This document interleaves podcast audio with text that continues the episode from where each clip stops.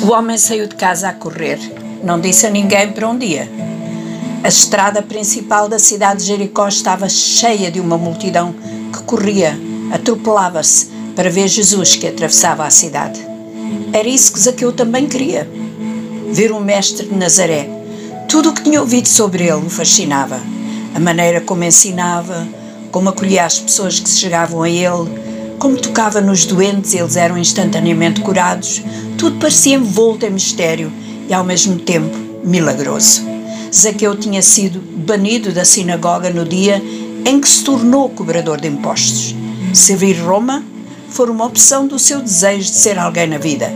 Cobrar acima do que era devido passou a ser a sua maneira de enriquecer e ter tudo o que o dinheiro podia comprar. Mas Zaqueu era um homem solitário. Os amigos eram os outros cobradores de impostos, porque mais ninguém se queria associar com eles. Zaqueu tinha um problema no meio da multidão. As pessoas fechavam espaço para ele não passar. E além disso, a sua estatura não o ajudava. Era um homem baixo, mais baixo que o normal. Mas o seu desejo era maior que todos os obstáculos que surgissem. E já agora que tinha saído de casa para ver Jesus, havia de arranjar uma maneira. Saiu da estrada atravessou um campo, cortou o caminho pelo meio do mato até chegar mais à frente na estrada e aí subiu a uma figueira. Escondido na folhagem da árvore, ninguém daria por ele, mas dali poderia ver tudo o que se passava. A multidão já espreitava na curva do caminho. Jesus caminhava à frente, rodeado dos seus discípulos, com passos firmes, mas sem pressa, foram-se aproximando. E no cimo da árvore, agarrado aos troncos, coração de Zaqueu batia mais forte. Agora via perfeitamente o rosto do Mestre, a sua figura jovem e forte, e de repente, Jesus para, mesmo debaixo da árvore. O cortejo que o acompanha estaca, curioso, esperando algo. Jesus levanta o rosto e olha para Zaqueu.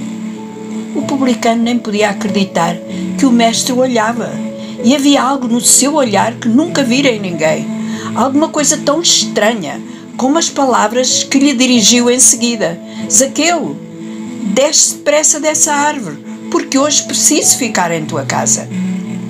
Zaqueu desce, caminha apressado à frente de Jesus e do seu bando de amigos, a caminho da sua casa, da casa onde ninguém queria entrar prepara um banquete com tudo o que tinha de melhor, e enquanto os criados corriam de um lado para o outro trazendo mais iguarias, e parte da multidão que seguira Jesus observava da parte de fora da casa, insinuando que alguma coisa estava errada, pois aquele tipo de pessoas não deveria pertencer aos amigos de Jesus, alguma coisa se passava no coração de Zaqueu. Nem ele saberia explicar o que era. Mas a presença do Mestre na sua casa a maneira como olhava, como falava com os seus discípulos, parecia derreter o coração do publicano.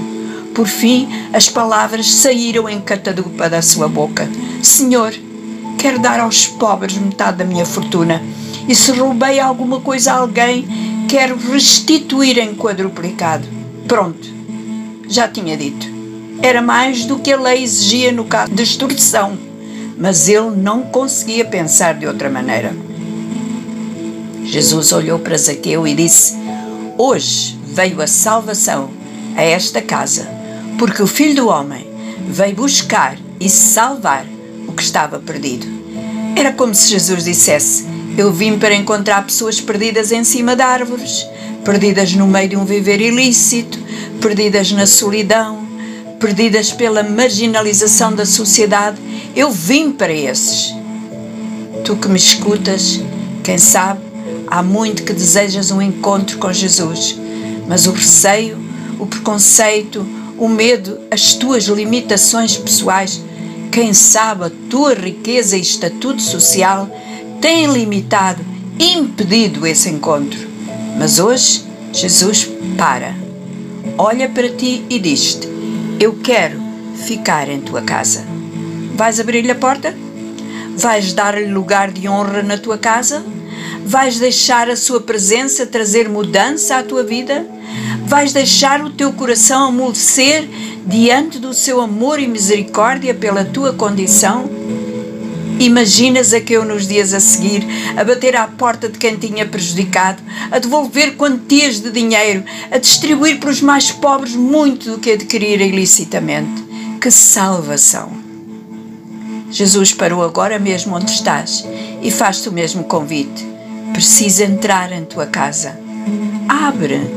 Vais ver a mudança, a limpeza, a alegria, a luz que vai entrar na tua vida, na tua casa, na tua família.